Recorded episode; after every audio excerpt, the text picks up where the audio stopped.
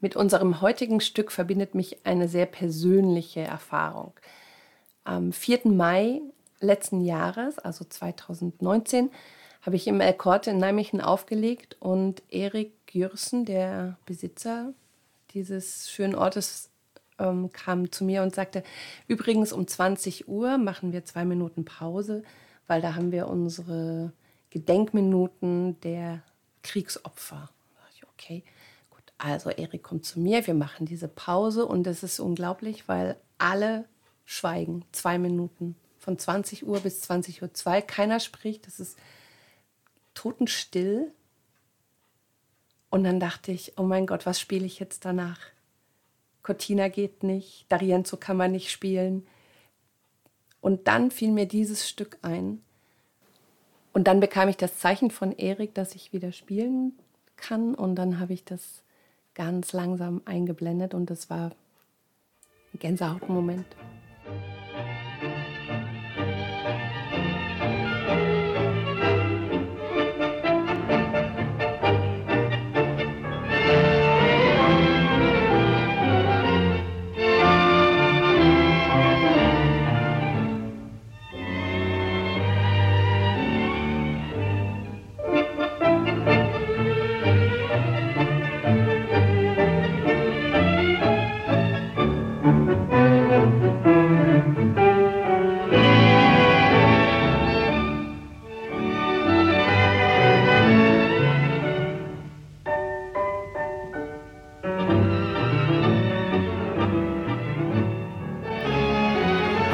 Herzlich willkommen zur zehnten Episode von In 80 Tangos um die Welt.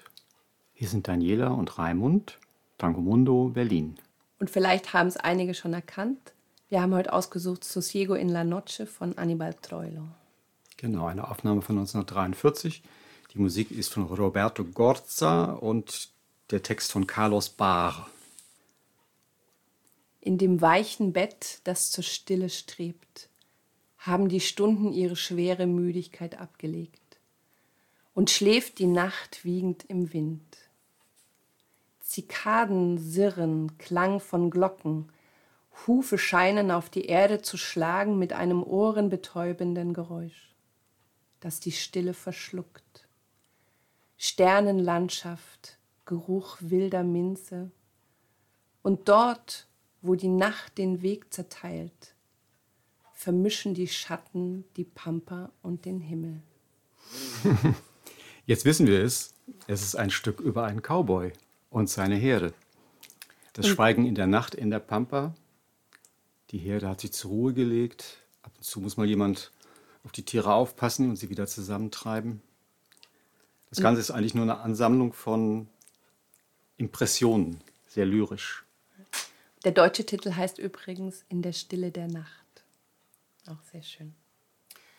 Heute würden wir gerne etwas über die Pianisten von Annibal Troilo plaudern. Und einer der wichtigsten war Orlando Gogni. Der war kurz vor dieser Aufnahme gegangen.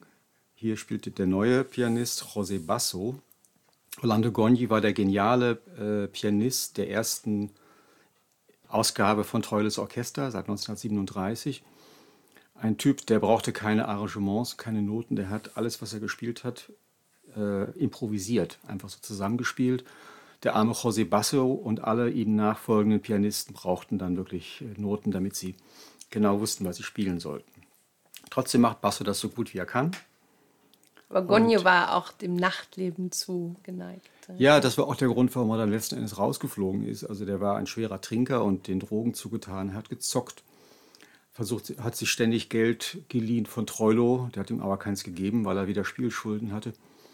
Und er konnte öfter mal nicht spielen äh, vor Trunkenheit und dann äh, ist entweder das Konzert ausgefallen oder Astor Piazzolla ist mal eingesprungen. Der hat manchmal die Vertretung am Klavier gemacht, so gut war er.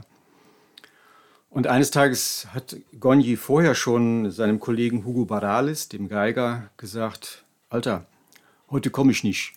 Und dann ist Barali auch gar nicht erst erschienen. Und an dem Abend hatte Troilo seinen Rappel, stand am Bühneneingang mit einer Liste der Musiker und hat die beiden dann einfach rausgeworfen, weil sie nicht zum Auftritt erschienen sind.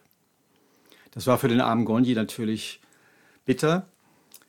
Er hat danach ein eigenes Orchester aufgemacht, was sehr erfolgreich gespielt hat. Also die hatten ein tolles Line-up. Sogar Fiorentino hat bei ihm kurze Zeit gesungen. Nach zwei Monaten hat er allerdings genervt aufgehört, weil mit Gonier als Orchesterleiter war kein Start zu machen. Äh, das Orchester hatte leider keinen Plattenvertrag. Und äh, am Ende des Jahres war Gonji derartig ausgepowert, dass er sich nach Uruguay zurückgezogen hat und dort gestorben ist. An den Folgen seiner Exzesse mit 31. Oh, wahnsinnig jung. Ja. Und das war's für heute mit unserer zehnten Episode aus In 80 Tangos um die Welt. Schön, dass ihr uns begleitet habt auf unserer kleinen Reise durch Tangos, die uns am Herzen liegen. Bleibt gesund. Daniela und Raimund, Tango Mundo, Berlin. Ciao.